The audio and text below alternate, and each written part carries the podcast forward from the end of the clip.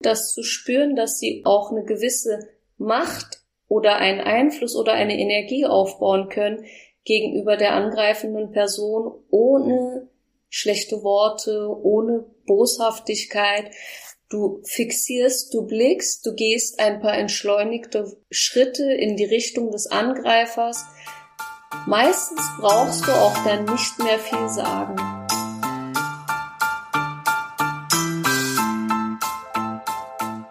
Herzlich willkommen zum Female Leadership Podcast. Mein Name ist Vera Strauch und ich bin Host hier im Podcast, in dem es darum geht, dass du deinen ganz eigenen Stil im Job und Leben findest und deinen Weg mutig und selbstbewusst gehst. In dieser Folge geht es um Schlagfertigkeit und Durchsetzungsstärke. Ich habe dazu mit Fatma Erol Kilic gesprochen. Sie ist Verhaltens- und Kommunikationstrainerin, ursprünglich Wirtschaftsingenieurin und gibt seit vielen Jahren Workshops zu Softskill-Themen, berät NGOs, moderiert Veranstaltungen und ist Expertin zu Themen wie Kommunikation der Macht, Gesprächsführung und auch Kommunikationstechniken. Und es war ein ganz, ganz spannendes Gespräch, das sich hier erwartet. Denn wir haben uns darüber unterhalten, was ich tun kann, wenn ich verbal angegriffen werde, wie ich mit schwierigen Kommunikationssituationen einen Umgang finden kann, der für mich menschlich stimmig ist und der auch dazu führt, dass ich gut für mich sorge und gut aus Situationen herauskomme. Denn viele, die hier zuhören, ich auf jeden Fall, kennen diese Momente, in denen wir uns schlecht behandelt fühlen, vielleicht aber auch nicht wissen und zu Recht überfordert damit sind, wie wir mit diesen Angriffen umgehen sollen und können.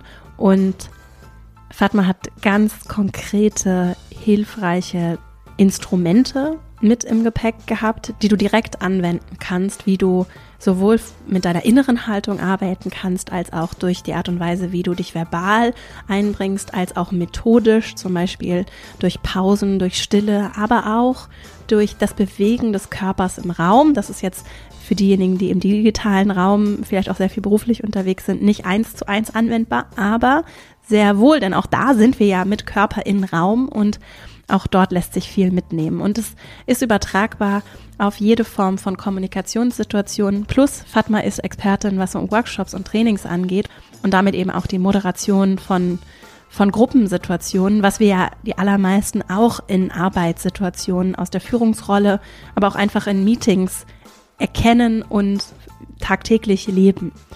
Insofern gibt es ganz viel zum Mitnehmen und Lernen und das ist wirklich ein ganz, ja, irgendwie auch heilsames und angenehmes, sehr lehrreiches, bereicherndes Gespräch gewesen. Ich freue mich riesig, es mit dir zu teilen und will jetzt hier gar nicht noch weiter rumquatschen. Ganz viel Freude mit dieser Folge und dann legen wir gleich mal los. Heute geht es hier im Podcast um Schlagfertigkeit, um Durchsetzungsstärke, um vielleicht auch verbale Angriffe.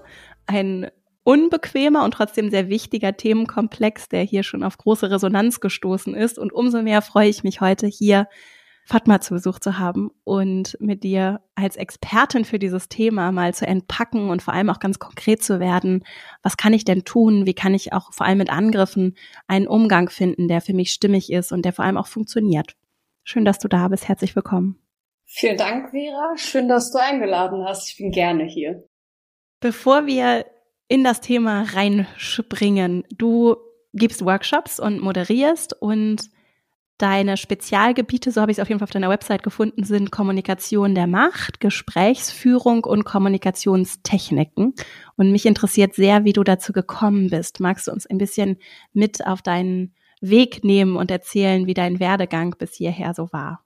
Gerne. Ähm, ich bin von Hause aus Diplom-Wirtschaftsingenieurin mhm. und bin direkt nach dem Studium ähm, in die Kreativbranche eingestiegen. Das heißt, ich habe schon immer Workshops gemacht, nur intern und im Ideation-Bereich, also Ideen generieren, Produkte generieren und so weiter. Das habe ich auch ein gutes Jahrzehnt gemacht in einer Softwarefirma. Und währenddessen habe ich immer sehr, sehr viele, ne, also die Softwarebranche ist sehr reich und ähm, auch sehr äh, zackig, was Innovation angeht. Ich habe ständig Seminare und Workshops besucht.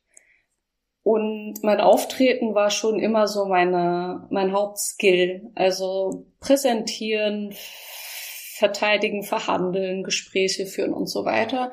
Und das ist mir immer klarer geworden. Und neben meinem professionellen Leben war ich immer ehrenamtlich aktiv in der Zivilgesellschaft. Und die geringe Professionalität in diesen Strukturen haben mich immer gestört. Also das gestört im Sinne von Herzschmerz. Und irgendwann habe ich gedacht, ich möchte meine Skills, die ich im professionellen Leben erlangt habe, in die Strukturen der Zivilgesellschaft, wo doch die Gesellschaft Bewegendes erreicht wird mit der Arbeit, ähm, hineintragen. Und dann ist der Gedanke in mir über Jahre reif geworden, mich selbstständig zu machen. Also habe ich eine Ausbildung gemacht zur Kommunikationstrainerin und habe angefangen, Workshops anzubieten. Und die Nachfrage war so rasant, dass ich relativ schnell dann die Entscheidung gefällt habe, habe meinen wunderbaren Job, den ich sehr geliebt habe, ähm, und die Sicherheit, alle haben mir davon abgeraten, gekündigt, aufgegeben und bin ähm, in diese Blackbox-Selbstständigkeit hineingesprungen. Das mache ich jetzt seit sieben, acht Jahren und ähm, das heißt, ich mache Workshops und ich moderiere Veranstaltungen. Das heißt, das ist ja quasi das zu praktizieren, was ich auch in meinen Workshops predige. Also souverän auftreten, mit Konfliktsituationen umgehen, mit großen Menschenmengen umgehen, sie zu leiten und so weiter. Und das mache ich auch ganz spezifisch. Ich komme aus der Unternehmenswelt, aber ich mache es ganz gezielt in der Zivilgesellschaft und ich arbeite mit Bundesbehörden zusammen, ähm, was auch ganz interessant ist im Kontext von Macht. Und wenn du fragst, warum dieses Thema im Speziellen, Kommunikation ist ein sehr weites Feld und ich bin relativ schnell auf den Geschmack gekommen, dass äh, das Thema Macht ein sehr negativ behaftetes Thema in den Köpfen der Menschen ist. Allerdings sind die Menschen, die in der Zivilgesellschaft arbeiten, aber auch in den Unternehmen, diejenigen, die viel in der Gesellschaft bewegen. Und meine Ambition ist es, und davon bin ich überzeugt, dass sie aus ihrer Verantwortung heraus Macht beanspruchen müssen, weil sie sonst mit den Strukturen der Politik, der Verwaltung etc. pp, die die Macht innehaben, absolut nicht auf Augenhöhe klarkommen. Ähm, und so biete ich dieses Thema, also das ist ein Konzept, was ich dann erarbeitet habe, Kommunikation der Macht, im Kontext von Verantwortung. Das ist immer meine positive Einstellung oder mein positives Verhältnis zum Thema Macht. Das heißt, ich, ich, ich, ich predige mal erst am Anfang dieses Workshops, wie ich zu Macht stehe und welches Verhältnis wir aufbauen müssten, damit wir überhaupt damit umgehen können und damit wir dieses Thema auch erlernen brauchen. Ähm, weil viele haben Macht gleichgesetzt in ihren Köpfen, so sind wir sozialisiert mit Machtmissbrauch. Und das ist ein, eine Schieflage, eine sehr konfliktbehaftete Schieflage. Und das breche ich auf. Super spannend. Ich habe ein Buch geschrieben und ich bin auch genau bei dem Thema gelandet. Und dann ist mir erst bewusst geworden, wie sehr mich genau dieses Spannungsverhältnis in meiner Arbeit jetzt seit, ich mache das seit sechs Jahren, bewegt, unterschwellig. Also wie gehe ich mit Macht? Ich löse, ich sag, Verantwortung hattest du ja als, als positiv konnotiertes Verbindungswort genannt gerade, ne? Ja. Ich sehe auch so das Wort Einfluss. Ich zum Beispiel war immer auf der Suche auch nach viel Einfluss, weil ich auch Lust habe, mich einzubringen und gleichzeitig auch nach dieser Frage. Ich habe das dann in meiner ersten großen Führungsrolle unterschwellig als Fragestellung gehabt wie gehe ich damit jetzt verantwortungsbewusst um? Ne? Weil ich eben mhm. aber auch mhm. schon Machtmissbrauch erlebt hatte und eben schon sicherlich nicht vollständig, aber in Teilen sensibilisiert war, wie sich das anfühlen kann. Und ich glaube, dass das viele Menschen umtreibt, die auch hier zuhören. Vielleicht nicht bewusst, explizit, aber implizit schwingt es schon mit. Ich finde vor allem auch in Kindererziehung äh, total spannend. Aber Definitiv. ja. Aber ähm, also das Einfluss ist auf jeden Fall der dritte Faktor, den ich wirklich mitbenenne. Und weil du gesagt hast, das beschäftigt viele implizit. Genau deswegen steige ich damit ein. Mhm. Und schon in den ersten 30 Minuten sitzen die Leute da und denken, ja stimmt, eigentlich ist dieses Dreieck total klar. Mhm. aber niemand spricht das so klar aus. Deswegen spreche ich das wirklich klar aus. Das heißt, ähm, ich sage, ich habe eine Verantwortung im Leben. Mhm. Und wenn ich mich dieser stelle, dann will ich mit Verantwortung machen wir immer eine Sache, wir wollen verändern. Wir mhm. wollen Veränderung voranbringen. Und ich stelle immer die Frage, wodurch verändere ich? Also was brauche ich, um Veränderung voranzubringen? Und dann kommt das, was du gesagt hast, nämlich der dritte Faktor im Dreieck, Einfluss. Mhm. Und jetzt stelle ich die Frage, wie kann ich denn Einfluss nehmen? Na, durch Machtbeanspruchung. Und dann schockiert, sind alle erstmal schockiert. Wir brauchen diese Schockstarre aber nicht. Wir brauchen ein lockeres, positives Verhältnis dazu, dass wir auch für unsere Ziele oder sagen wir mal, ich für meine Ziele in meinem Leben Macht beanspruchen darf und auch in einigen Cases muss. Mhm. Und das ist so mein Mindset, warum ich in gewissen Situationen schlagfertig sein möchte, weil ich denke, das braucht es einfach. Ich schlafe dann auch ruhiger. ja, und es ist ja interessant. Ich finde es ganz interessant, du bist ja auch Trainerin oder Moderatorin und dann geht's ja, ich finde, sehr spannend so um den Raum. Und ich sehe das in der, ich beschäftige mich ja nun viel mit Führung. Und Natürlich. bei Führung geht's ja auch darum, wie gestalte ich Raum und wie wenn ich jetzt in die Rolle gehe, und die muss ja nicht für immer sein, sondern das ist eine temporäre, in dem Fall dann auch Hierarchie, die entsteht, die aber notwendig ist für das große Ganze der Gruppe und dann entsteht spontan diese Hierarchie. Da ist jemand, der nimmt sich dieses Raumes an und der hält den ein Stück weit so. Das ist dann auch spannend, das können vielleicht auch mehrere sein, aber im Kern ist es dann in dem Fall dann die eine Person, die steht da vorne, moderiert zum Beispiel den Workshop und hält diesen Raum. Und ich finde es sehr interessant, wenn wir aus dieser Raumperspektive auch auf Einfluss oder auf Macht blicken wenn ich zu viel Raum Einzelnen lasse, ne, dann, dann passiert ja was mit der Dynamik versus wenn da andere sind, die sich auch Raum nehmen. Ich finde aus einer Gerechtigkeitsperspektive, dann entsteht eine vollkommen andere Dynamik und dann entsteht auf einmal Raum für mehr alle, ein stimmigeres Bild. Ja, siehst du das auch so oder ist das? Definitiv. Also ich, äh, äh, wenn du das so erzählst, äh, ist das so meine Methodik zum Beispiel, wenn ich wirklich Fachveranstaltungen moderiere. Ich stehe ja vorne und ich habe an sich sichtbar keine großartig inhaltliche Rolle. Ich bin nur für den Ablauf und methodisch bin ich dafür zuständig, dass sich die Leute der Veranstaltung inhaltlich öffnen und mit der Bühne, sei es ein Podium, sei es die vortragenden Personen, interagieren. So, das sind, das ist der Unterschied zwischen so Events und Fachveranstaltungen. Bei Fachveranstaltungen sind das maximal 200 Leute und das Publikum sind Teilnehmende. Nicht Publikum, sondern Teilnehmende. Und ähm, letztens hat jemand zu mir in, in der Pause von einer zweitägigen Veranstaltung gesagt, Fatma, du machst das immer so eloquent. Und dann meinte ich so, äh, ich kann immer dann nur Danke sagen, äh, neben Essen und äh, Lächeln. Und sie meinte, du gibst uns Raum, aber du machst auch von Minute eins an klar, bis wohin wir gehen dürfen und weiter nicht. Und das ist eben meine Methode. Ich trage die Verantwortung für den Ablauf einer Veranstaltung. Das kann auch ein Meeting sein, weil deswegen rufen mich die Leute, also deswegen buchen mich diese Menschen. Und ich muss diesen Raum füllen und gleichzeitig muss ich es auch schaffen, diesen Raum wieder den anderen frei zu machen. Aber nur denjenigen, die sich auch im Rahmen oder im Sinne dieser Veranstaltung auch in diesen Raum mit einbringen. Das heißt, dieses Du machst uns klar, bis wohin wir dürfen, aber weiter nicht bedeutet zum Beispiel, es gibt ja auch Menschen, die kommen gezielt auf Veranstaltungen, um diese inhaltlich zu sabotieren oder zu hijacken und so weiter, bei öffentlichen Veranstaltungen insbesondere. Und den muss ich, weil ich wieder in der Verantwortung stehe, den muss ich auch implizit, aber deutlich signalisieren, nicht mit mir, Leute.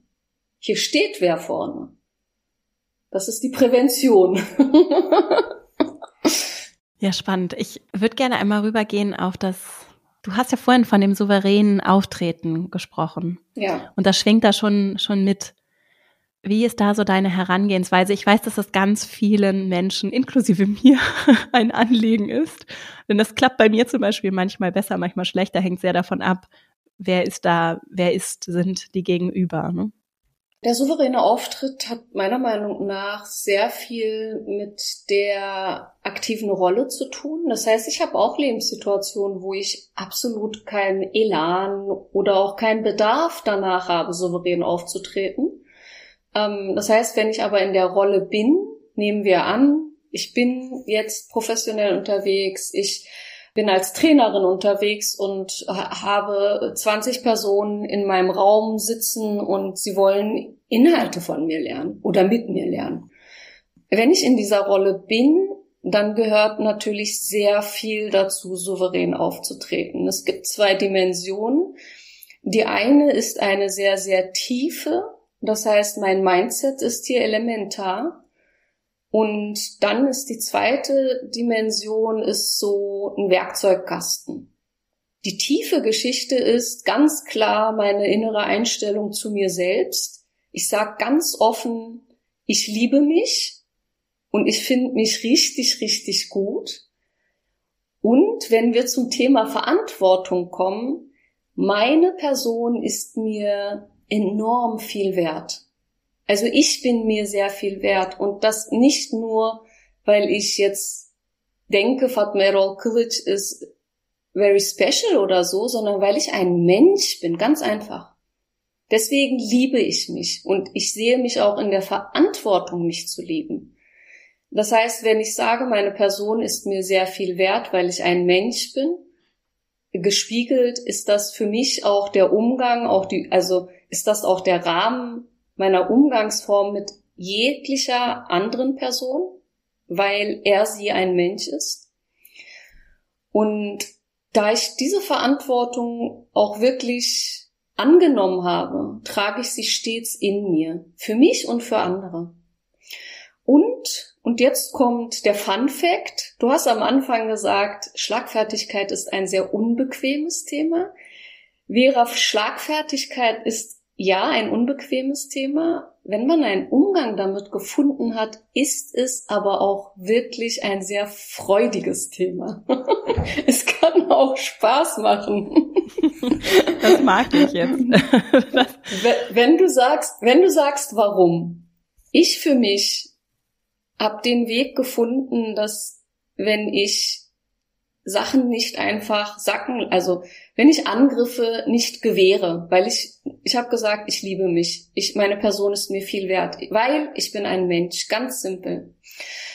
Das heißt, gewisse Sachen lasse ich nicht zu, weder mir gegenüber noch Dritten gegenüber in meiner Anwesenheit. Und ich weiß, wie ungesund dieses Frust in sich hinein fressen ist ich sage ganz bewusst fressen, weil ich seit fast einem Jahrzehnt sehe, wie viele Menschen diese Frust im Kontext von Arbeit, Angriffe, verbale Übergriffe, ähm, diese Killerphrasen, sexualisierte Angriffe, das ist wahnsinnig frustrierend. M Menschen äh, tragen das wochenlang, monatelang, manche sogar jahrelang in sich und das ist wahnsinnig ungesund. Und seit zwei, drei, vier Jahren haben wir diese Schlagworte oder den Anspruch Mental Health Care. Finde ich total wichtig. Und mein Motto ist immer Mental Health Care à la Fatma Erol Kilic ist, nicht zu gewähren, diese Grenzen zu überschreiten, überschreiten zu lassen, meine Person zu achten und dementsprechend auch zurückzuschlagen auf meine Art und ganz richtig und wichtig, wie du gesagt hast, weil das ist ein ganz großes Problem für viele von uns Frauen in unserer Sozialisation. Wir wollen eben nicht dominant und so weiter gelesen werden, weil wir kriegen keine sozialen Credits dafür. Ne? Das ist, ist auch ein ganz großes Konzept leider. Ich finde es wahnsinnig wichtig, uns bewusst zu machen, dass das ein Momentum ist. Das heißt, ich werde angegriffen, ich reagiere darauf, dann gehe ich wieder auf meine Werkeinstell Werkseinstellung zurück. Und beides gehört mit zu meinem Werkzeugskoffer. Und das finde ich wahnsinnig wichtig, weil das entlastet viele Menschen, weil sie sagen, ich kann dieses böse Spiel nicht mitspielen, will ich auch nicht. Aber dieses, es sind nur Momente, in denen dir eine Verantwortung eben steigt, weil in einer Angriffssituation steigt deine Verantwortung, die Selbstachtung, die Grenzwahrung, die ähm, auch die Kommunikationsart, sowas gewähre ich nicht, lasse ich nicht zu, einfach zurück zu gewinnen und dann wieder in den freundlichen Modus wieder zurückzuwechseln. So. Und das finde ich wahnsinnig spannend. Deswegen habe ich auch angefangen mit der Antwort, es kommt auf meine Rolle an. Das heißt, wenn ich auf der Straße mit meinen Kindern laufe, bin ich nicht in dieser Haltung zum Beispiel. Oder wenn ich ähm, mit Freunden auf meiner Couch sitze, bin ich nicht in dieser Rolle und habe auch nicht die, diese Haltung in mir. Aber wenn ich auf der Bühne bin, bin ich stets wachsam. Und das ist kein extra Stress für mich, das ist mein, mein Equipment in meinem Job. Ich möchte noch einmal paraphrasieren, um, damit ich sicher sein kann, dass ich es richtig verstanden habe. Weil ich glaube, dass, dass dieser Werkzeugkoffer ja so spannend ist. Und ist ein Werkzeug die Klarheit darüber oder das Verständnis, die, das Bewusstsein zu haben, dass das immer nur Momente sind, die gehen vorbei. Es ist so eine temporäre Anstrengung, vielleicht auch ein temporärer Wechsel in der Tonalität, in der Art und Weise, wie ich vielleicht dann auch dominant auftrete. Ich kann aber dann auch im nächsten Moment mich anders verhalten und wieder raus aus diesem, aus diesem Muster. Und das macht es dann vielleicht auch leichter, mich dafür zu entscheiden, weil ich dann irgendwie nicht darin verweilen muss, sondern das eben nur ein, ein Instrument ist, das ich nutzen und auch wieder ablegen kann. Richtig? Richtig, ja. Vielleicht ähm, nutzen wir eine Metapher. Das ist so wie, ich möchte was an die Wand schreiben und ich brauche kurz einen Marker, einen ja. Stift oder eine, ein Stück Kreide. Und danach halte ich ja das Stück Kreide nicht durchgehend in meiner Hand, sondern ich lege es wieder ab auf die Stiftablage, weil ich es nicht mehr brauche. In dem Moment, wo ich schreiben muss, brauche ich einen Stift oder ein Stück Kreide und dann lege ich es wieder ab. Das hilft vielen in der Tat. Ja. Wir könnten natürlich ein äh, gewaltvolleres Utensil nehmen für diese Metapher, aber ich finde ein Stift oder ein Stück Kreide ähm, sehr kompatibel für viele. Ja. Ich würde da jetzt gerne bleiben und dann einmal zu dem Thema Schlagfertigkeit kommen, denn das wäre ja, das wäre ja eine ganz konkrete Situation. Ne? Also jemand verhält ja. sich nicht mir gegenüber, das kann aber auch, du hast es ja vorhin auch durchklingen lassen, bedeuten, dass ich etwas beobachte und da wird vielleicht auch etwas mhm. mit jemandem gemacht, was nicht, was ich nicht so akzeptieren und stehen lassen möchte. Und dann nehme ich den Stift, das Werkzeug und mache etwas mit dieser Situation und vielleicht auch noch mal mit einer anderen Energie, als ich lasse das geschehen oder ich reagiere nur darauf, sondern ich gehe noch mal anders auch in so eine gestaltende gestaltende Rolle. Ne? Mich mhm. interessiert das sehr, weil ich ich zum Beispiel habe ein Problem mit diesem Begriff Schlagfertigkeit. Es gibt ja die Folge, über die wir uns dann auch äh, begegnet sind zum Thema Schlagfertigkeit und ich tue mich so schwer, mit diesem Reproduzieren von Gewalt auch in Sprache, weil ich das macht ja auch etwas und es ist eben auch ein Teil von Gewaltkreisläufen und in dem Wort Schlagfertigkeit steckt eben Schlag und ich beobachte, wie viel auch verbale Attacken gerade in der Arbeitswelt einfach so akzeptiert sind und reproduziert ja. werden und bestehen und dann macht man das eben so. Und da ist es dann auch gut und schick und irgendwie schön und wer schlagfertig ist, der macht das irgendwie ne? und auch vielleicht auch andere angreift und so, das gibt's ja sogar auch. Oder Wettbewerb, das ist was Gutes, das belebt das Geschäft. Und ich wünsche mir, dass wir das ändern und achtsam auch mit unseren Worten umgehen. Und gleichzeitig, so, und deswegen finde ich es auch wichtig, dass wir drüber sprechen, ist dieses Bedürfnis, das dahinter steht, etwas, mit dem ich mich so sehr verbinden kann und wo ich auch auf der Suche nach Antworten bin. Wie gehe ich denn damit um? Und ich setze jetzt mal voraus, dass wir, wir wollen ja hier, es geht nicht darum, dass wir aktiv selbst angreifen und andere schlagen, sondern es geht um diese Verteidigungssituation oder den Umgang mit Angriffen, die bewusst, manchmal auch unbewusst passieren. Wie gehst du, daran, daran arbeitest du ja in deinen Workshops, ne? Und wie, ja. wie gehst du damit, wie gehst du daran, wie gehst du damit um? Schlagfertigkeit impliziert immer zwei Sachen. Dass ich sehr schnell inhaltlich stark auf eine Situation reagiere. Also Faktor Zeit und Faktor Inhalt, Sachlichkeit oder Fachlichkeit. Bin ja auch oft mit, ähm, mit, mit, mit Wissenschaftlern und Wissenschaftlerinnen zusammen, die in Instituten arbeiten und so weiter wahnsinnig spannend mit denen über dieses Thema zum Beispiel. Hatte ich ähm, Ende Dezember zwei Tage und wir haben nur Kommunikation der Macht gemacht mit denen. Bei denen ist der Kopf so stark, das erstmal auszuschalten, das dauert so lange, weil die haben nur diesen Anspruch von Wissenschaftlichkeit. Und den haben wir im Jobkontext ja auch weil wir denken, es geht um Fachliches und Inhaltliches. Angriffe sind aber selten inhaltlich und sachlich und fachlich. Das heißt, wenn du zum Beispiel etwas präsentierst und ich komme mit Frau Kollegin, bisher war Ihre Präsentation ja wunderbar und inhaltlich sehr stark. Ähm, an der einen Stelle interessiert mich aber jedoch XY. Könnten Sie das näher erläutern? Dann ist das kein Angriff. Dann ist das wirklich konstruktiv eine Nachfrage. Das ist nicht das Problem darauf fauchen wir auch nicht zurück. Das ist, dann kann ich auch inhaltlich und sachlich darauf eingehen. Wenn der gleiche Kollege aber sagt, also Frau Kollegin, ihr ernst jetzt das, was Sie uns hier auftischen? Dann hat das nichts mit Inhaltlichkeit zu tun. Und auch ist das kein fachlicher Beitrag. Da ist auch keine Frage drin. Das ist zu 100 Prozent ein Angriff. Das muss ich mir erstmal bewusst machen. Das ist meine erste innere Haltung. Fatma, Angriff. Und das kombiniere ich natürlich immer mit meinem Mindset, ich liebe mich. Ich achte meine Person. Meine Person ist wichtig. Warum? Weil ich ein Mensch bin. Punkt. Ohne Wenn und Aber. So, wenn ich das beides kombiniere miteinander und sage, ups, piep, piep, piep, ein Angriff, dann muss ich mir jetzt überlegen, wie reagiere ich darauf? Nämlich nicht inhaltlich, wirklich nicht inhaltlich, weil ich kann nicht auf wirklich jetzt, Frau Kollegin, das ist das, was Sie uns auftischen, nicht inhaltlich reagieren. Ich finde es wahnsinnig eloquent, sich klar zu machen, ich habe einen Körper und ich bin in einem Raum. Und ich liebe es, damit zu arbeiten.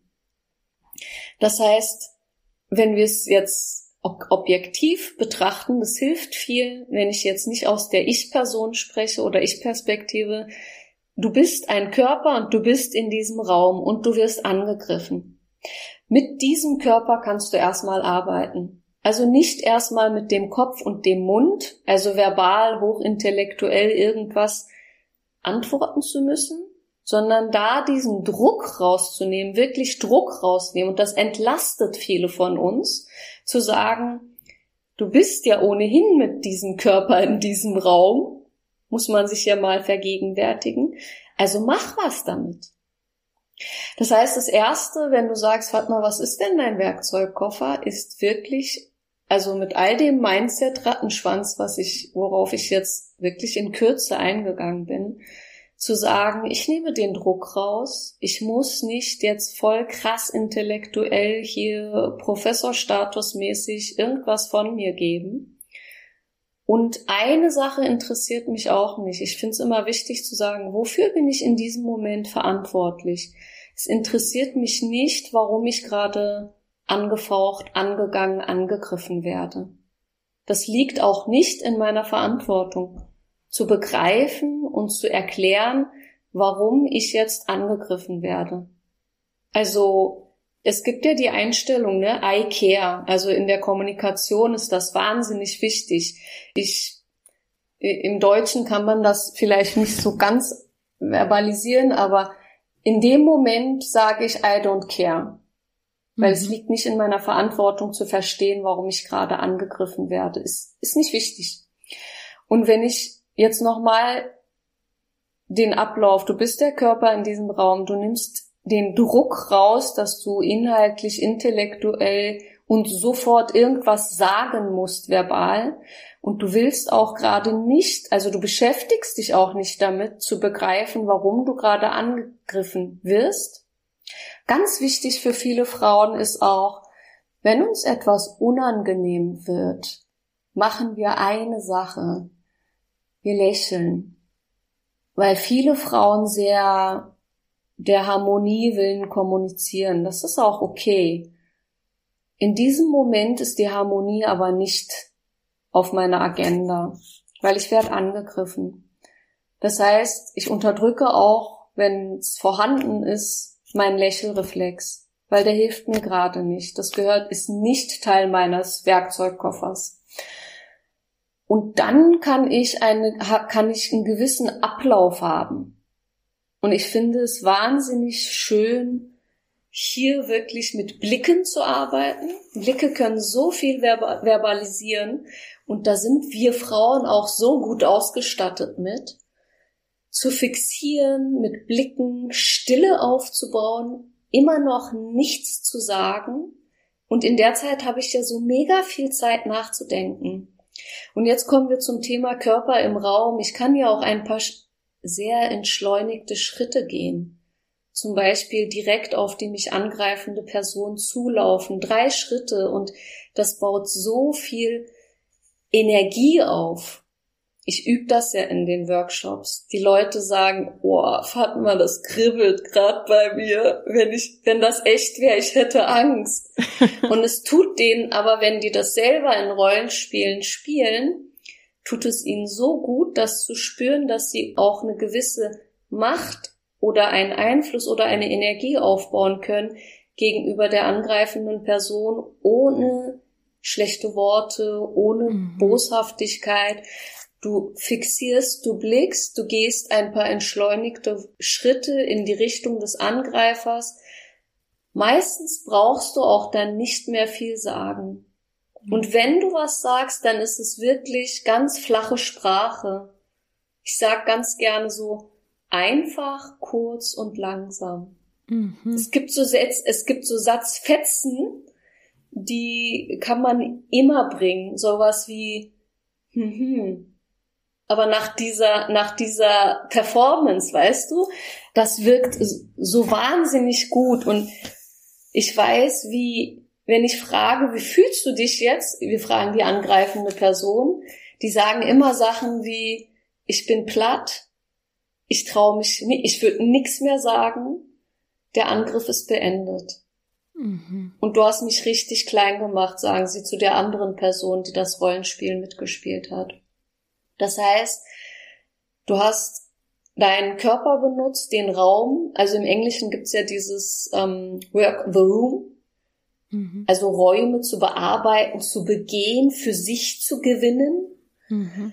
Und das ist auch eine andere Präventivmaßnahme, zum Beispiel wenn ich was präsentiere, wie stehe ich vorne, wie viel laufe ich herum, laufe ich auch mal um den Meetingtisch herum.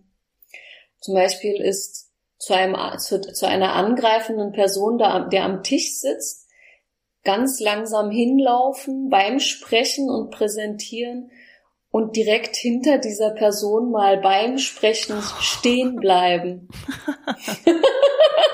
das ist, das ist etwas, was wahnsinnig gut funktioniert. Das ist jetzt, ähm, das ist eine Peak-Performance. Mhm, mhm, das, dazu empfehle ich auch nur, wenn wirklich sehr böse angegriffen wird. Mhm. Zum Beispiel sexistisch oder sehr persönlich oder die mhm. Fachlichkeit angegriffen wird und so weiter. Dann braucht es eben ein bisschen Größeres an Werkzeug. Und es ist trotzdem eine sehr gute Version, finde ich, um A, das nicht stehen zu lassen, nicht mitzunehmen. Das alles hilft so, also diese kleinen Momente helfen wahnsinnig dabei, das da zu lassen.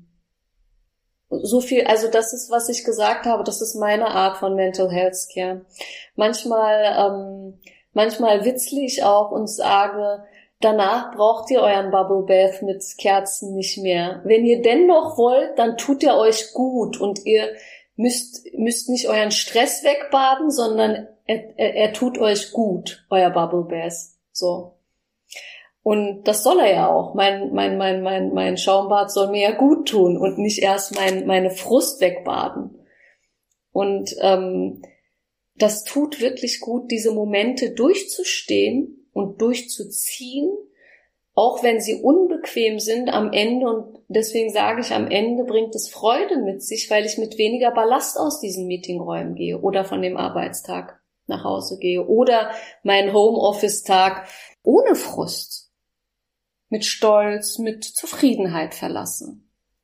Und das finde ich immer wichtiger auch, weil so viele über Burnout sprechen, von über, Überlastung und Belastung und die ganzen Verantwortlichkeiten in, im Leben einer einzelnen Person sprechen. Und wir sind wirklich in einem Zeitalter, wo wir mit unseren Belastungen lernen müssen, umzugehen. Gesund, also in einer, auf eine gesunde Art und Weise lernen müssen, umzugehen.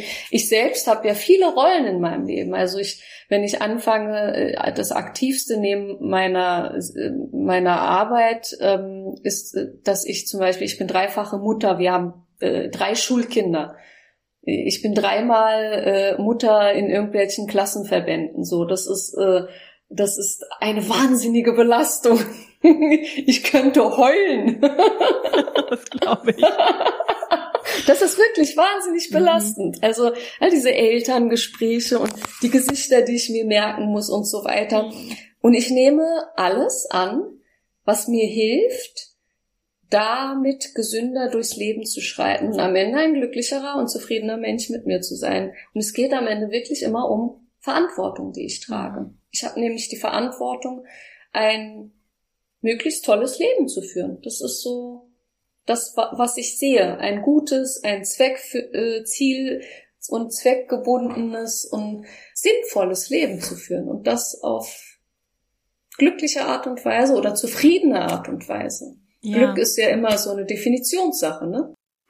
Ja, und es hat auch so ein, ich weiß nicht, ob es das richtige Wort ist, aber es hat so einen Hygieneaspekt, ne? Also ich, ich, ich kläre ja. die Sachen und dann sind die auch gereinigt. Ja. Also das, das muss ja nicht zwangsläufig dann irgendwie so die ganz toxische oder schwierige oder super sexistische Thematik sein, die da irgendwie im Raum steht und schwelt. Das gibt's ja auch, dass wir einfach in Arbeitsumfeldern unterwegs sind, wo Menschen sind, die unreflektiert sind, vielleicht auch mal wirklich bösartig ja. oder auf jeden Fall ihre Themen halt dann so versuchen irgendwie zu behandeln, indem sie das auf andere indem sie andere erniedrigen. Und es gibt ja, ja aber auch so. brauchen das. Ja. Und gleichzeitig gibt es auch subtile Momente, in denen Menschen auch unbewusst gewaltvoll werden oder unterdrückt, erniedrigend werden und das gar nicht unbedingt, äh, das vielleicht auch aus Versehen, vielleicht ist es das eher so aus Versehen passiert, ne, weil jemand sehr viel Stress oder Druck hat und dann einfach so reagiert. Also ich zum Beispiel bin total dominant und ich glaube schon, dass ich auch, und ich bin auch gerne dominant, weil du es vorhin, vorhin gesagt hast, mit dem, dass, äh, also ich beobachte auch, dass äh, Frauen bekommen dafür keine Credits. Aber ich mag das auch ganz gerne mal und ich glaube schon, dass ich auch durchaus in Dynamiken Menschen verletzt habe, mich nicht richtig gut verhalten habe, obwohl ich es mir eigentlich im tiefen Herzen anders wünsche. Und dann freue ich mich, freue ich mich ja auf der anderen Seite als jemand, der vielleicht auch unbewusst angreift, wenn da jemand ist, der das schafft, mit ja auch meiner Unbelanglosigkeit in der Situation einen Umgang zu finden und für uns und unsere Dynamik diese Hygiene herzustellen und das zu schaffen, dass es dann, dass die, der Moment gereinigt und geklärt werden kann zwischen uns. Ne? Und das ist gerade wenn Machtverhältnisse mhm. unterschiedlich sind, manchmal glaube ich auch nochmal extra schwer. Ne? Also wenn das dann zum Beispiel eine vorgesetzte Person ist oder mh, hm, ich irgendwie abhängig bin oder mir das besonders wichtig ist, dass ich den Menschen in dem Moment gefalle, aus welchen Gründen auch immer und deswegen mag ich diesen Hygieneaspekt, weil es ja am Ende dazu führen kann, dass wir uns nochmal anders begegnen können und dass es vielleicht sogar unsere Beziehung auch stärkt und uns allen, nicht nur mir, sondern auch uns allen gut tut. Definitiv. Wobei nur mir, mir gut tun reicht. das möchte ich nochmal dazu sagen. Das ist wichtig. Das ist erstmal unsere primäre, Veran primäre Verantwortung, ja. auf jeden Fall. Und ich finde es auch, also das Thema Verantwortung kann ich nie, nie streichen gedanklich. Ich finde ja. es auch enorm wichtig zu sagen, lasse ich das jetzt zu in einer, in meiner Gegenwart, dass jemand so böse, so toxisch angreift, egal ob mich oder dich oder meinen Kollegen. Ja. Kann ja auch, ne, Männer greifen ja auch Männer an oder Frauen greifen auch Männer an. Also wir wollen ja gar nicht mal jetzt so die eine Seite ähm, verteufeln oder so. Darum geht's mir gar nicht. Ähm, ich stehe in der Verantwortung. Mhm. in, zumindest in der Mitverantwortung, wenn ich in einem Raum bin, was dort geschieht. Insbesondere im Jobkontext, da sind, sind wir in Meetings mit fünf oder zehn Personen, ne? oder 15 mhm. Personen, mehr nicht. Das heißt, und man kennt nicht, man ist dort angestellt oder zwei Firmen arbeiten miteinander, ist eine Kooperation, was auch immer. Das heißt, das sind keine anonymen Zusammenkommen von Menschen oder sowas. Die Menschen kommen mhm. zusammen zu arbeiten, man kennt sich, das in der Regel sieht man sich auch öfter als nur einmal. Und wenn da was fällt, ein böser Satz oder ein ungeeigneter Blick oder irgendein Spruch, dann sehe ich mich auch, weil du gesagt hast, ein Hygieneaspekt, man filtert ähm, in der Verantwortung, das zu filtern und danach eben wieder diesen, diese gute Arbeitsatmosphäre wiederherzustellen. Und das ist enorm wichtig. Und das ist auch immer meine Motivation zu sagen, also wenn mir einer eine reinboxt, dann boxe ich mindestens genauso hart zurück und dann lache ich wieder mit dieser Runde. Weil das meine Art ist. Das heißt, ich bringe diese Runde drei Momente später weil ich ja, insbesondere wenn ich jetzt die Präsentation mache oder die Moderation oder gerade die Trainerin bin, dann habe ich ja auch die Freiheit, die Gruppe so zu lenken, wie ich möchte. Ich schlage einmal hart zurück auf meine Art und Weise und drei Momente später lasse ich wieder Gras drüber wachsen. Aber alle haben die Botschaft verstanden. Hier wird nicht angegriffen. Hier wird konstruktiv kritisiert, gefeedbackt, aber hier wird nicht rumgeschossen. Dazu, ich habe ein Interview gesehen mit Christina Lunz, die war hier auch schon mal zu Gast zum Thema feministische Außenpolitik. Und weil mich das eben aus der Führungsperspektive so beschäftigt, wie gehe ich mit Gewalt um? Und mhm. ich mir eben eine Welt wünsche, in der Gewalt, die so gewaltfrei wie irgend möglich ist, so, ja. Also Frieden. Ne? Das Gegenteil von Gewalt ist Frieden. Und ich wünsche mir Frieden. Was nicht heißt, dass es keine Spannungen und Konflikte geben kann, aber wie diese Konflikte gelöst werden. Und ich, ich bin schon hoffnungsvoll, dass wir noch so viel lernen können und kollektive Kompetenzen da, denen ich mich ja widme, auch in meiner Arbeit, dass wir, dass die dabei helfen, dass wir andere Werkzeuge haben, anders damit umgehen können, um Spannungen und Konflikte eben gewaltfrei äh, zu lösen. Und das bringt dann in der Summe Frieden, mehr Frieden. Und was mir sehr geholfen hat, ist, Christina Lunz hat dann unterteilt, das tut sie in ihrem Buch auch zwischen kurz, mittel und langfristig. Und das finde ich auch so eine, also feministisch auf Themen zu blicken und zu sagen, okay, kurzfristig, wenn jetzt zum Beispiel auch ein Land ein anderes überfällt, dann ist es nicht feministisch daneben zu stehen und zu sagen, wir wünschen uns aber Frieden und deswegen lassen wir das einfach gerade, lassen wir den Aggressor gewähren, der ja mit seinem Verhalten den Frieden an sich gefährdet, ne? Sondern dann geht es eben darum zu intervenieren und das nicht gewähren zu lassen. Und das ist so diese Kurzfristigkeit, die auch total, ich sehe das nur gerade so, das passt total zu deinem Bild von jetzt kurz in dem Moment, ich lasse das nicht gewähren und setze damit aber Moment für Moment für Moment die Tonalität und schaffe einen Rahmen für eine Form der langfristigen Zusammenarbeit, denn es zahlt dann darauf ein, was wir hier für Regeln auch aufstellen und wie sie eben auch eingehalten werden, damit eben nicht Einzelne vorgeben, was wir uns eigentlich anders im großen Ganzen wünschen. Ne? Also Einzelne sind gewaltvoll. So, ich finde dieser Bully auf dem Schulhof, ne, ein Kind. So, und wenn da nichts passiert und einer fängt an, da die Leute zu ver vermöbeln auf dem Schulhof, das gute, also das richtige Verhalten ist nicht, den einfach gewähren zu lassen, sondern einen Rahmen zu schaffen ein, und bewusst zu sein, auch dass wir alle ja durch unser Verhalten beeinflussen, unter welchen Regeln und Prämissen das miteinander gestaltet wird. Ne? Aber ich finde es manchmal, ich finde es ganz schön schwer, das so auseinanderzuhalten, weil ich eben auch so anti-Gewalt bin. Und dann merke ich schon so den Widerstand von, ich schlag zurück. Weißt du, was ich meine? Ja, also ich kenne diese Widerstände nur zu gut. Also insbesondere, ich bearbeite dieses Thema ja nicht nur mit Frauen, ähm, aber ich habe immer wieder mal homogen weibliche Runden, also wo wir gezielt nur mit Frauen workshoppen und die dann also geschlossen sagen, es wird eine Frauenrunde, wenn wir dich buchen, mach bitte nur, also die Ausrichtung soll nur auf Frauen sein es gibt ja auch sehr viele Führungskräftetrainings ne, für weibliche Führungskräfte und so weiter. Das hat ja alles seinen Sinn und Zweck. Und ähm, ich kenne diese Widerstände.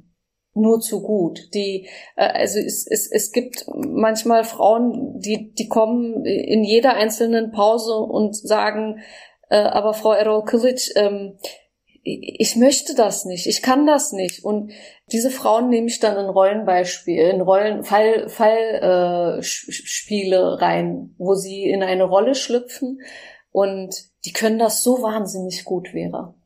Wenn sie ihre Chefs spielen oder ihre Kollegen spielen, die können das so gut ja. auf verbaler, nonverbaler, paraverbaler Ebene, also jegliche Kommunikationswerkzeuge, die sie einsetzen. Mhm. Sie können das, sie können das nur nicht, wenn sie für sich selbst einstehen sollen. Mhm. Und das ist das, was mein Schmerz ist. Mhm. Das heißt, ganz richtig, wenn ich langfristig Ziele habe, also strategische Ziele im klassischen Sinne, dann habe ich unterschiedliche Werkzeuge. Also ich habe kurzfristig unterschiedliche Werkzeuge oder kurzfristig kann ich andere Energielevel aufbringen wie mittelfristig, um dann na nachhaltig, langfristig da anzukommen, was ich angesetzt habe. Und das ist in der Kommunikation ebenso. Das heißt, wenn ich unerwartet gepackt und in einen Sumpf geschmissen werde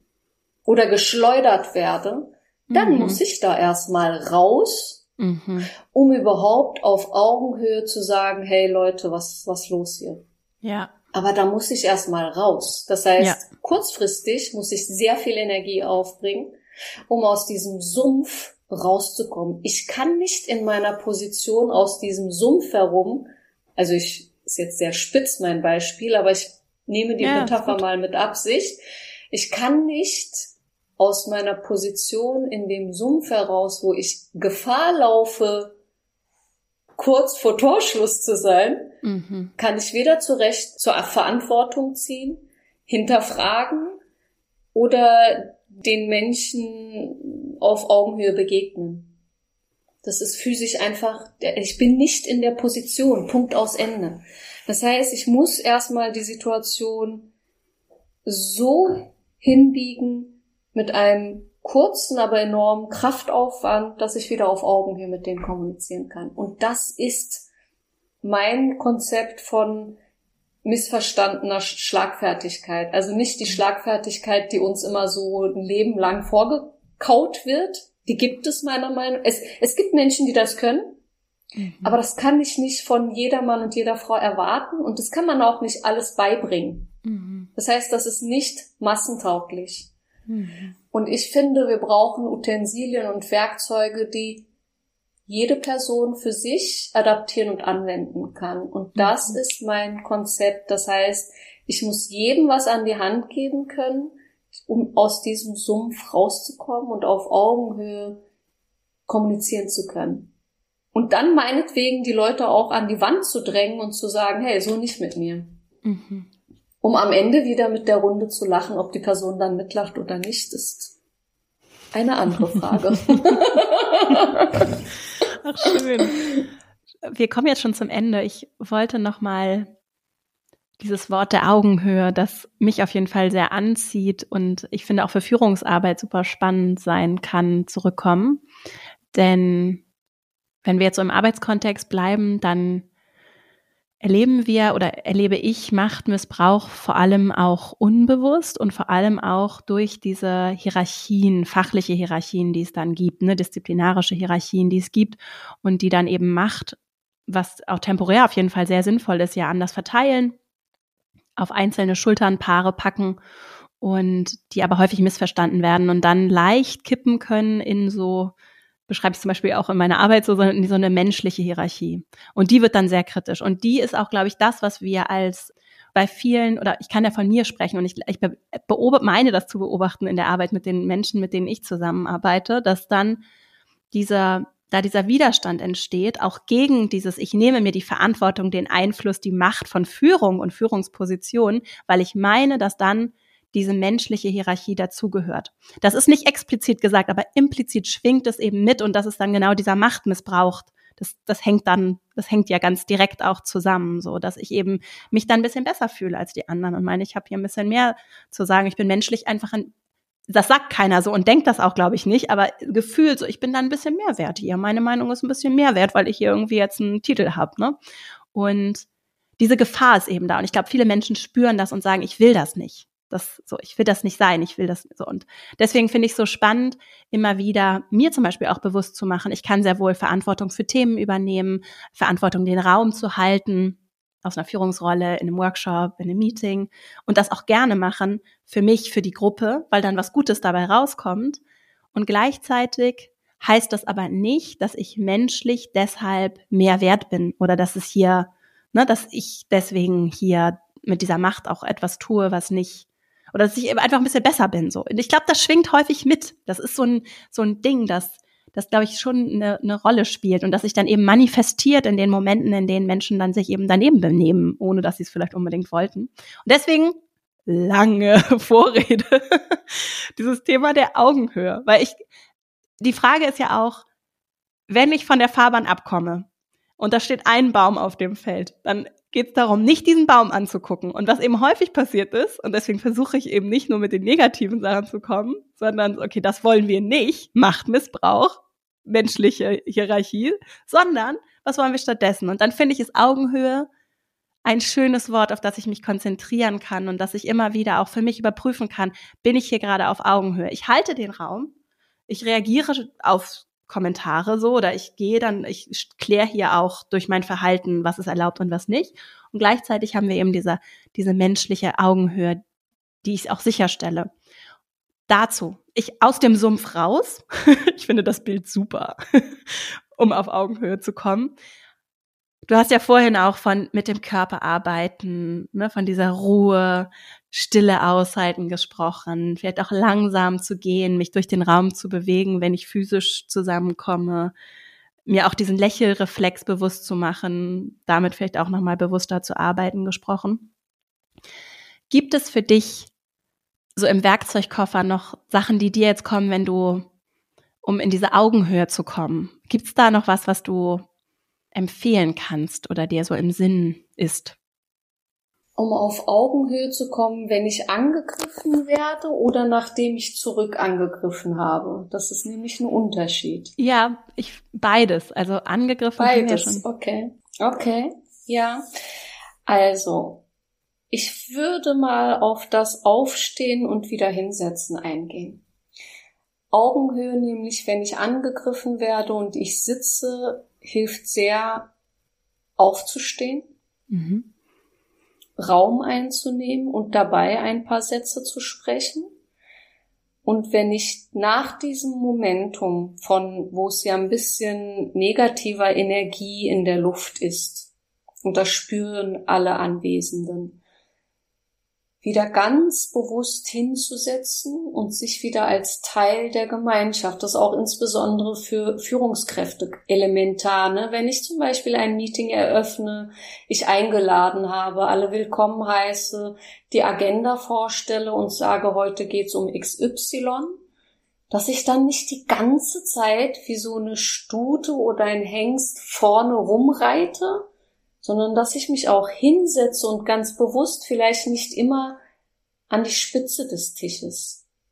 Also ich liebe es zum Beispiel in meinen Workshops, mich, ich sitze sehr gerne tischfrei in U-Bestuhlung und wenn ein Stuhl frei wird, setze ich mich direkt dahin. Also wenn andere zum Beispiel was vortragen und so weiter. Also ich habe die Verantwortung, heißt das. Ja, ich bin vorne, aber ich bin auch ein Teil dessen, wenn ich zum Beispiel Feedback gebe, ein Teil der Gemeinschaft.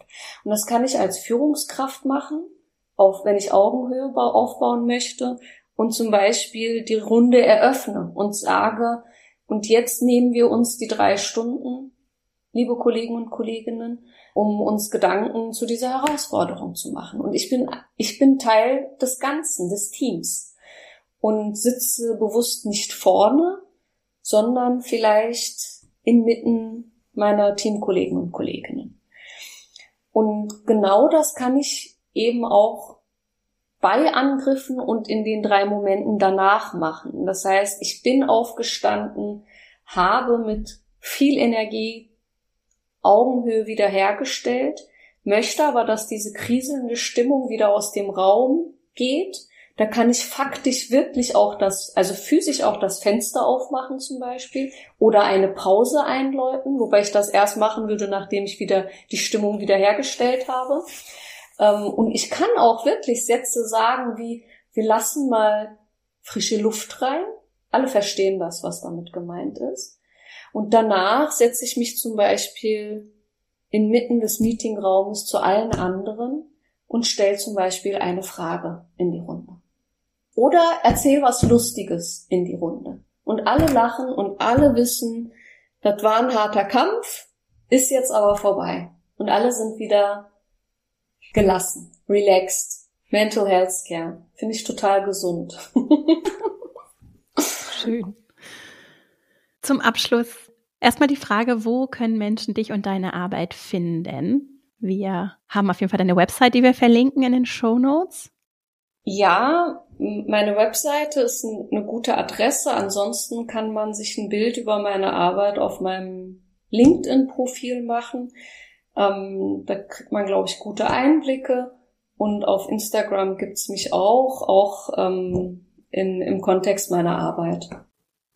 Das verlinken wir auf jeden Fall in den Show Notes. Und jetzt sind wir leider schon am Ende. Ich könnte noch viel weiter sprechen. Ich habe auch noch ganz viele Fragen. Aber wir wollen nicht, ich, habe eh so eine Tendenz, hier immer zu lang zu machen. Insofern äh, vielleicht nochmal zum Abschluss die, die Frage nach Buchempfehlungen, weil so viele Menschen hier so gerne lesen und ich auch immer ganz interessiert bin. Und jetzt weiß ich natürlich, dass Leute, die viel und gerne lesen, schwer mit dieser Frage umgehen können. Gibt's vielleicht, also es kann Total jetzt natürlich auf das Thema, ja, es kann auf das Thema bezogen sein, aber vielleicht auch einfach so ein Buch, auch irgendwie einen Roman oder irgendwas, was du gerne verschenkst oder regelmäßig weiterempfiehlst? Äh, ich verschenke ganz selten äh, Bücher. Das letzte, was ich verschenkt habe, war vor zwei Jahren. Und es ist ein Buch ähm, von einer Freundin, äh, das hat nichts, doch, das hat bisschen was mit dem Thema Sprache zu tun. Also es hat sehr viel mit dem Thema Sprache zu tun, aber null mit Schlagfertigkeit. Äh, Sprache und Sein mhm. äh, von Kybra Gümüşay ist ein sehr empfehlenswertes Buch. Habe ich, glaube ich, heute auch in meiner Instagram-Story gesehen, deswegen fällt mir das ein. Es ist ein Buch, was ich sehr gerne gelesen habe, was ähm, viele Erkenntnisse ähm, bestätigt hat, weil ich auch viel leider aus der ähm, Perspektive im Laufe meines Lebens äh, erfahren habe, also da viel Expertise mitbringe, leider, was diese marginalisierten Gruppen angeht was aber immens viele neue Einblicke mir auch geschenkt hat. Und ich finde es sehr wegweisend und freue mich, mhm. wenn in Deutschland viel mehr Menschen das Buch lesen und habe mich sehr über den Erfolg gefreut. Also können ruhig mehr lesen, noch mehr. Ja. Das verlinken wir auf jeden Fall in den Show Notes. Ich habe das auch sehr gerne gelesen. Ansonsten vielleicht was äh, noch etwas, was direkter mit meinem Metier zu tun hat ähm, finde ich sämtliche Literatur von äh, ist deine Namensvetterin Vera Birkenbiel sehr, sehr, sehr, sehr empfehlenswert. Mhm. Also ich finde ihre Perspektive meistens sehr bereichernd und knackig. Ich mag ja. Knackiges. Ja. Hast du da ein Buch, das du besonders gut findest oder besonders gerne gelesen hast?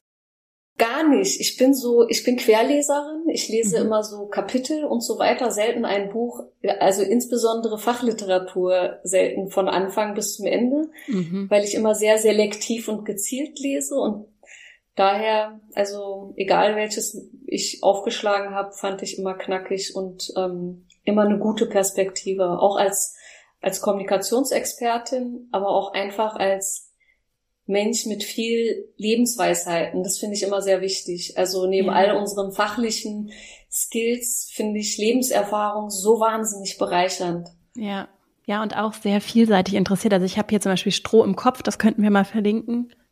Ja, das habe ich richtig durchgearbeitet, weil ich das so schön fand. Das so schön. Das war nochmal, es war das erste Mal, dass ich mit so anderen, ich habe jetzt auch nicht Pädagogik studiert und so, sondern aber mit so anderen pädagogischen Ansätzen in Berührung gekommen bin. Ja, Mhm. Ich weiß noch, ich habe das in dem Urlaub auch quer gelesen, aber es hat mich so reingezogen, weil ich gedacht habe, ja, stimmt.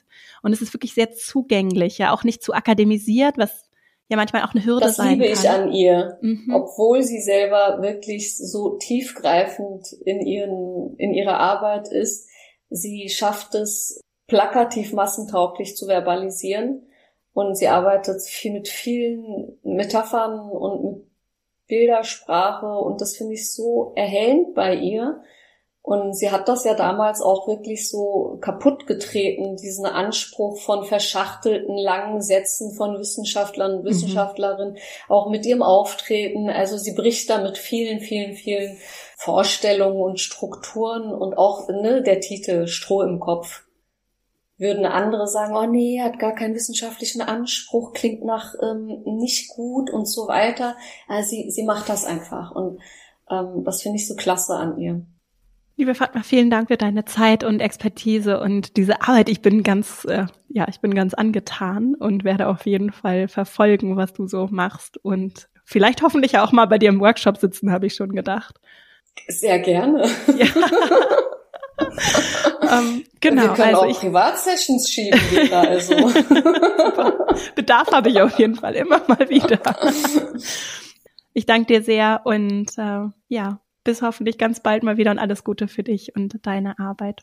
Vielen, vielen Dank, Vera. Ich danke dir auch. Ähm, ich habe das Gefühl, das war erst so ein eröffnendes äh, Smalltalk-Gespräch ja. und wir hätten echt auch meinerseits noch äh, paar Stündchen äh, uns unterhalten können. Aber die Möglichkeiten ergeben sich ja immer im Leben. Ich danke dir herzlich. War ein sehr wohltuendes Gespräch. Danke.